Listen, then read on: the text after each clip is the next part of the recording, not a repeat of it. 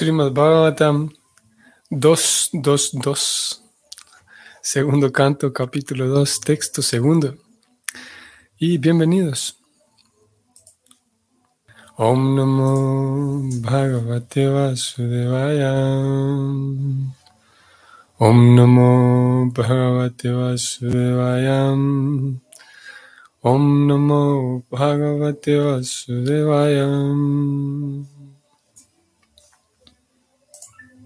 Sabdasya hi brahmana ishapantam Yangnam birdhayati dhira parthai Paribramam statra navindatimta Maya maya Vasanaya sanayam La traducción es la siguiente. La manera en que se presentan los sonidos védicos es tan engañosa que dirige la inteligencia de la gente hacia cosas sin sentido, tales como los reinos celestiales. Las almas condicionadas se la pasan soñando con esos ilusorios placeres celestiales, pero en verdad no saborean ninguna felicidad tangible en esos lugares. Un tema muy, muy interesante el que vamos a hablar hoy. Un tema muy, muy interesante, muy relevante. El, el anhelo y el gran esfuerzo que uno puede hacer por mejorar las condiciones de su propia vida. Condiciones materiales, digamos. Y aquí este verso indica que las almas, nosotros, condicionados como estamos, condicionados por la distorsión de nuestra visión, nos la pasamos soñando con placeres eh, ilusorios, celestiales, pero en verdad no saboreamos ninguna felicidad tangible en esos lugares. Muy interesante. Vamos a ver el comentario. El alma condicionada siempre está dedicada a trazar planes en busca de la felicidad dentro del mundo material, incluso hasta el tope de los límites del universo. Ella ni siquiera se siente satisfecha con las comodidades que hay disponibles en esta tierra, en donde ha explotado los recursos naturales lo mejor que ha podido.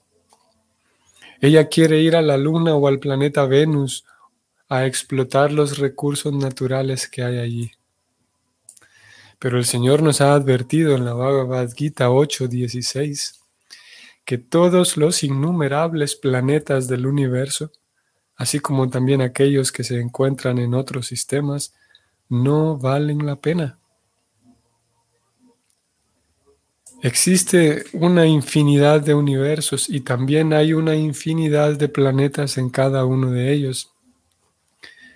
Pero ninguno es inmune a los principales sufrimientos de la existencia material, es decir, a los tormentos del nacimiento, la muerte, la vejez y las enfermedades.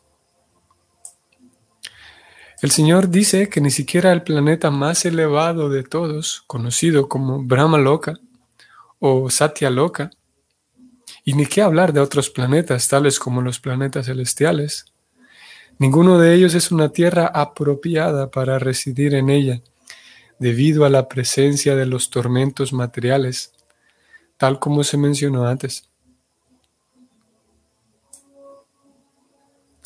Las almas condicionadas se encuentran estrictamente controladas por las leyes de las actividades fruitivas, a raíz de lo cual a veces ascienden hasta los hasta Brahma loca y de nuevo descienden a Patala loca como si fueran niños poco inteligentes que juegan en un tío vivo. un tío vivo. La verdadera felicidad se encuentra en el reino de Dios, en donde nadie tiene que someterse a los tormentos de la existencia material. Por lo tanto, los derroteros védicos que presentan actividades fruitivas a las entidades vivientes son engañosos.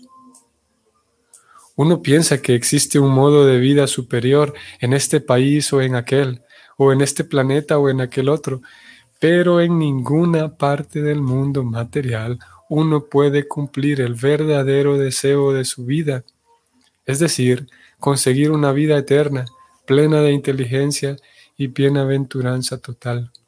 De una manera indirecta, Srila Shukadeva Goswami afirma que en la última etapa de la vida, Maharaj Pariksit no debe desear trasladarse a los llamados planetas celestiales, sino que debe prepararse para ir de vuelta al hogar, de vuelta a Dios. Ninguno de los planetas materiales ni las comodidades que hay disponibles en ellos para vivir son perdurables. Por ende, uno debe mostrar una verdadera renuencia a disfrutar de esa felicidad temporal que ellos proporcionan. Fin de este comentario. Muy bien. Como dije, un tema interesante. Nos puede hacer reflexionar en el marco del tema de las comodidades y en fin de cuentas la felicidad. Algo que, se menciona, que va, va, estando presente a lo largo de, del Bhagavatam, y es un, un dato o es un hecho con el cual nosotros estamos muy distantes, nosotros occidentales, digamos. Y es el tema de los planetas celestiales. Aquí se habla de los reinos celestiales. Incluso Krishna en la Gita le dice a Arjuna que Krishna, eh, eh, Arjuna, tú puedes ir a los planetas celestiales y haces esto y lo otro. Y está este famoso y conocido verso en donde Krishna le dice a Arjuna que dichosos los grandes guerreros, que sin buscarlo, sin andar buscando guerras ni peleas, pero alguien más viene a retarlos y se les abren las puertas de los reinos celestiales, dice Krishna, refiriéndose a que una persona que muere, eh, muere al pie de la bandera, digamos, muere eh, firme, observando el Dharma, observando el buen comportamiento y la religiosidad y todo lo demás, las buenas tradiciones familiares. Una persona de ese tipo, naturalmente al momento de morir, asciende a los planetas celestiales, a los reinos celestiales. Es como lo plantea todo el conocimiento védico. Y Krishna también habla en esos términos a Arjuna. Como digo, para nosotros esa idea es distante, en general, porque crecimos con otra cosmovisión. En general, la cosmovisión cristiana indica que uno muere y va al cielo o va al infierno. No hay tal cosa como reinos celestiales. Y por esa razón a veces em, lleva un poco de tiempo a la persona comprender esta diferencia entre los planetas celestiales y los planetas espirituales. Porque dentro de la, dentro de la comprensión cristiana, que si bien es verdad, posiblemente no todos eh, em, conocimos así a profundidad o conocemos a profundidad el cristianismo, pero de alguna manera eh, eh, recibimos esa cosmovisión. Por lo tanto, ah, como digo, a algunas personas les lleva tiempo comprender esta idea de que es una hay una diferencia entre los planetas celestiales y los planetas espirituales. Porque uno tiene en general la impresión de que al morir uno va al cielo y punto, o al infierno. Entonces, e, el, sistema védico indica que, que hay personas o, mejor digamos, que hay un método mediante el cual uno puede al morir ir a planetas celestiales, ir a los reinos celestiales. ¿Para qué? Para disfrutar. Porque en dichos lugares hay una cantidad mayor de disfrute y los Vedas en general describen ese disfrute. No hay políticos tan, tan, tan como son actualmente. No hay políticas y leyes tan absurdas y por lo tanto hay una felicidad mayor. Y entonces muchas personas aspiran a eso. Y como dije, vamos a la guita para que podamos observar ahí. Krishna dice en el texto 2 del capítulo 2, seguimos en los textos 2, Vamos ahora al 2.2 de la Gita. La Suprema Personalidad de Dios dijo, mi querido Arjuna, ¿cómo te han aparecido estas impurezas? No son propias en absoluto de un hombre que conoce el valor de la vida y no conducen a los planetas superiores, sino a la infamia. Arjuna, esta actitud que estás teniendo no te va a llevar a los planetas superiores. Vamos a avanzar un poco más. Vamos desde el 31. Krishna dice, considerando tu deber específico como guerrero, debes saber, Arjuna, que no hay mejor ocupación para ti que pelear sobre la base de los principios religiosos. Así que no tienes por qué titubear. Aquí está el verso que decíamos, 32. Dichosos los guerreros a quienes se le presentan semejantes oportunidades de pelea sin buscarlas, abriéndoles las puertas de los planetas celestiales. Volvamos al verso nuevamente, 2.2 de hoy. Digo esto porque dentro de toda la, la, pluralidad que abarca lo que hoy conocemos como hinduismo, que en general, no todo, pero en general, todas aquellas diferentes expresiones de hinduismo están amparadas en diferentes eh, porciones de los Vedas. Y habrá quienes, habrá quienes sí siguen un método mediante el cual ellos pueden ser elevados y trasladados a reinos celestiales a través de la adoración de diferentes semidioses y cosas similares. Pero, preocupada, entonces vamos a ver aquí en el significado. Nos remite a la, a la Gita 8.16. Vamos a ir allá. Desde el planeta más elevado del mundo material hasta el más bajo de ellos, todos son lugares de sufrimiento en los que ocurre el reiterado proceso del nacimiento y muerte. Pero aquel que llega a mi morada, oh hijo de Kunti, nunca vuelve a nacer. Aquí está lo que principalmente, eh, esto es lo que yo quería señalar en relación a, que me parece relevante, importante e interesante el tema. Y es que en cualquier situación Aquí Krishna está hablando de planetas, de que uno puede aspirar a cambiar de planeta. Como dije, eso es extraño para nosotros, esa idea es muy lejana. Sin embargo, en el comentario se dice que, voy a leer, uno piensa que existe un modo de vida superior en este país o en aquel. O sea que esta idea de cambiar de planeta, ir a planetas más superiores, si bien es verdad, estamos muy lejos de comprenderla y de captarla, pero sí estamos muy, muy, em, em, muy relacionados con la idea de que en este país se vive mejor o en este otro se vive peor. Eso lo comprendemos muy bien. Y si bien es verdad, como dije, dentro, en, el ambiente cristiano no hay esta idea de los planetas superiores, pero en el ambiente latinoamericano sí hay esa idea y, es muy fácil de comprenderla, más por, por, el ambiente y por el karma, digamos, la cosmovisión latina, latinoamericana. Da la impresión de que en, países de primer nivel, ahí sí, ahí sí se vive bien.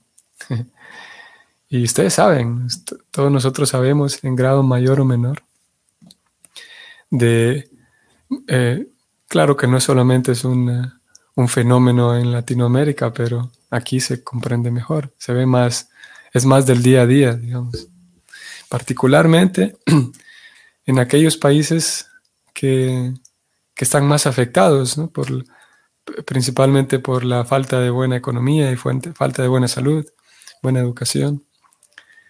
Y vemos esas migraciones y, y vemos de, personas que van de un país a otro, incluso mismo dentro del, mismo, de la, misma región, buscando ganar en una moneda mejor, ganar dinero en una mejor moneda para enviar a su familia. O, definitivamente migrar a otro país porque en otro país se vive mejor. Y lo cierto es que eh, bajo ciertos parámetros sí, sí se vive mejor porque hay mejor, mejor acceso a una, a una educación, o a una infraestructura, de tantas maneras. Pero lo cierto es que una persona va a encontrar la misma cantidad de vacío espiritual en un país de primer nivel o en un país de tercer nivel. Eh, si hablamos, y Krishna invita a eso en realidad en la, en la Gita, Krishna invita a que uno pueda analizar todas las cosas desde la perspectiva de la eternidad, desde la perspectiva del alma. Porque, en fin de cuentas, la perspectiva del alma, sí, la perspectiva eterna, la perspectiva del alma, cuando la usamos para observar nuestra vida ordinaria, nuestra vida eh, material, nuestra experiencia material, entonces se vuelve un arma y una, una herramienta, digamos mejor, súper útil para poder transitar esa experiencia material de manera más satisfactoria. Entonces, si lo vemos desde la perspectiva del alma, independientemente del país en el que nos encontremos, la, eh, la experiencia de necesidad espiritual va a ser la misma. Y puedo yo, o puede cualquier persona, encontrar vacíos espirituales exactamente igual, incluso más profundos, viviendo en un país de primer nivel. Digámoslo de otra manera, que uno puede encontrar eh, felicidad, eh, facilidades materiales en, otro país, pero esas facilidades materiales no, no necesariamente van a em, eh, potenciar y van a mejorar mi comprensión espiritual, mi satisfacción espiritual. De hecho, he sabido que la, la cantidad de suicidios es muy grande en países desarrollados, países de nivel, de primer nivel. Y la cantidad de dependencia, por ejemplo, a los fármacos es muchísimo mayor porque la persona agotó todas las posibilidades que ella pensaba que le iban a proporcionar felicidad. Y termina en un punto en el cual ni siquiera puede dormir, ni siquiera puede concebir el sueño. Qué eh, miseria llegar al punto en el que uno no puede concebir el sueño. ¿Por qué? La respuesta nadie la encuentra. Bueno, el individuo ahí que está intentando dormir en su cama, él no puede encontrarla. Por lo tanto, tiene que recurrir a fármacos y eventualmente terminar completamente dependiente de fármacos para dormir, para estar feliz, simplemente para estar a gusto. Qué terrible, qué miseria. ¿Y quién le iba a decir? ¿Quién iba a decir que yo iba, eh, iba a vivir en un país de primer nivel con la miseria de que no puedo ni dormir? Obviamente esto no le pasa a, todo el mundo, no le sucede a todos los que viven allí. Y es, así. Pero lo cierto es que hay una cantidad muy grande, una cantidad muy grande de personas que simplemente no entienden qué pasa con su vida, no entienden por qué no consiguen estar plenos y deciden acabar con su vida. ¿Cómo? Por favor, que alguien nos indique o que pongamos en la mesa qué otro tipo de miserias más grandes hay que esas, a tal punto de que alguien decida simplemente acabar con su vida. Entonces, si lo analizamos desde otra perspectiva, que es la perspectiva del alma, una perspectiva no, no, tan, no, tan, no tan usada en la, cotidianidad, es muy difícil encontrar a alguien que utilice la perspectiva del alma para analizar la vida. Podemos analizar perspectivas económicas, sociológicas y de, tantas perspectivas, pero ¿quién, ¿quién, nos invita y quién nos instruye a, usar la perspectiva del alma? Pues en realidad nadie. Y es por esa razón que la, escuela del Bhakti pretende llegar a la mayor cantidad de personas para aportarles esto a su vida, una perspectiva diferente, una perspectiva que, que puede dar plenitud, que nos puede dar un paso a la acción y herramientas para que hagamos ese paso a la acción y que la plenitud esté más cerca, más fácil de encontrar. Y esa perspectiva del alma entonces nos, nos regala la visión de que en cualquier país en donde estemos podemos encontrar miserias si no tenemos eh, una nutrición para el alma, si, si no le prestamos atención al alma. Y lo mismo al revés. En cualquier lugar en donde nos encontremos, si aprendemos el método de nutrir el alma, pues ya está. Claro que es, no es así tan fácil, no es así tan, tan simple. Es así la, la, ecuación, pero ya en, en, el caso particular de cada devoto, en el caso en particular de cada persona, nos encontramos con que hay tantas, tantos factores que únicamente la persona, el individuo, puede determinar de qué manera va a aplicar este método. Hay ciertos, ciertos principios generales, pero hay mucha, una cantidad muy grande de detalles que cada practicante, cada Vaishnava, haciendo uso de su inteligencia, haciendo uso de su propia creatividad, necesitará entonces ir aplicando el método. Pero lo cierto es que ese método aplicado puede brindar satisfacción a cualquier persona. Y es lo que busca el bhakti. Obviamente que en la medida de lo posible podemos, y como digo, esto ya es un asunto que cada persona aquí podemos buscar ayuda, sin duda, con Vaishnavas mayores, con las escrituras, con maestro espiritual.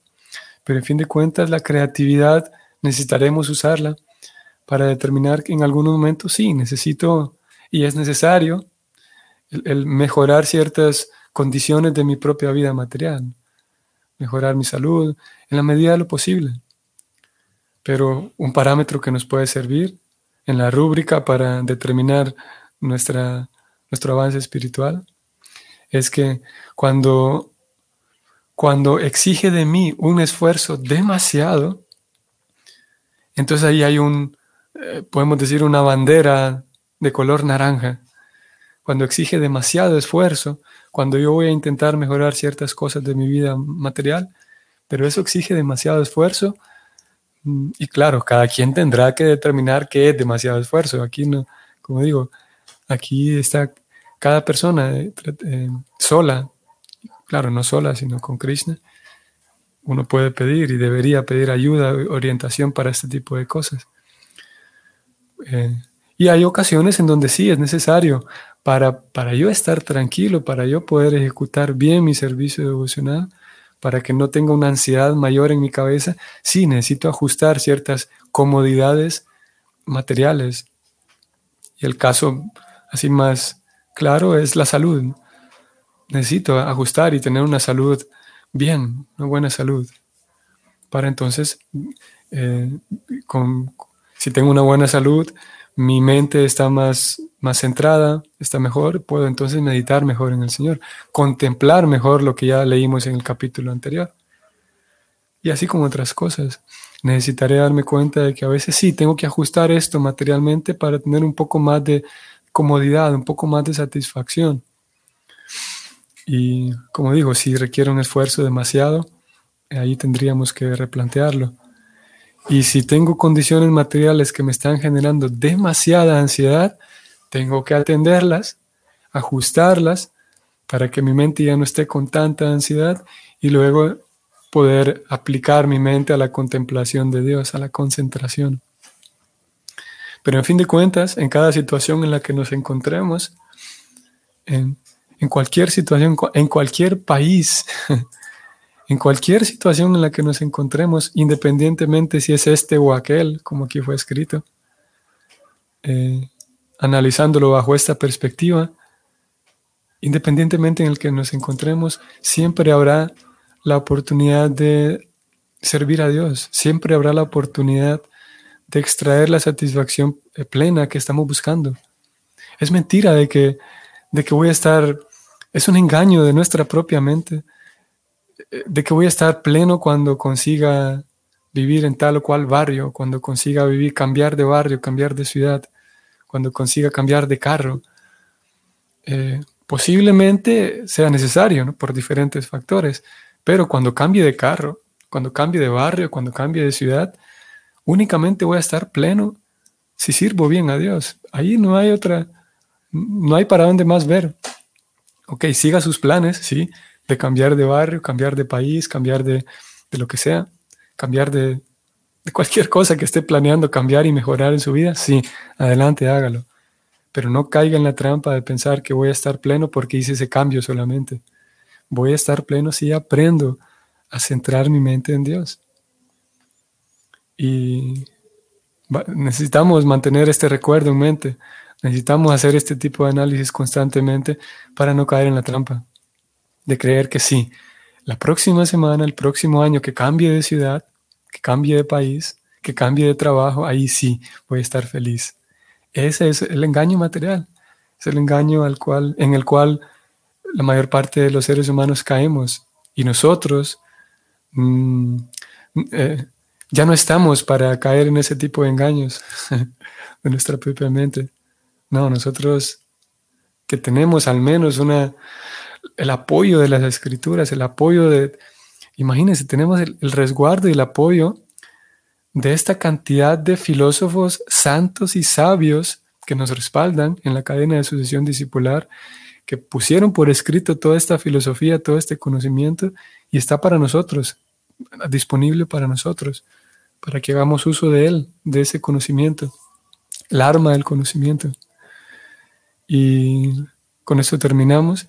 Si estamos planeando mejorar nuestra vida en cuanto a ajustes materiales de alguna u otra manera, hagámoslo, está bien. Cuidemos de que ese ajuste material no nos vaya a llevar tanto esfuerzo. Y en fin de cuentas, aunque así sea, cuidémonos de no caer en la trampa, de pensar que voy a estar pleno porque voy a hacer este ajuste material, porque voy a ganar tanto, porque voy a cambiar de trabajo. Y recordemos que la plenitud va a venir si una vez que cambie yo de situación, si logro en aquella situación futura, logro tener una, una estabilidad en mi relación con Dios. Y eso sí nos garantizará estar más protegidos, más satisfechos. Ok, estimados amigos Vaishnavas, yo sé que algunos de ustedes viven en países diferentes, situaciones diferentes. Y para todos, Krishna está muy accesible para todos nosotros, para ustedes y para mí.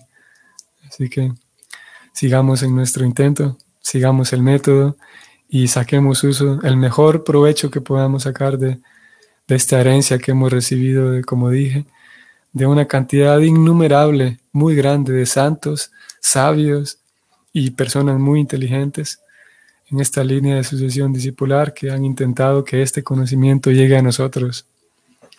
Y disfrutemos de ello, llevemos una vida feliz.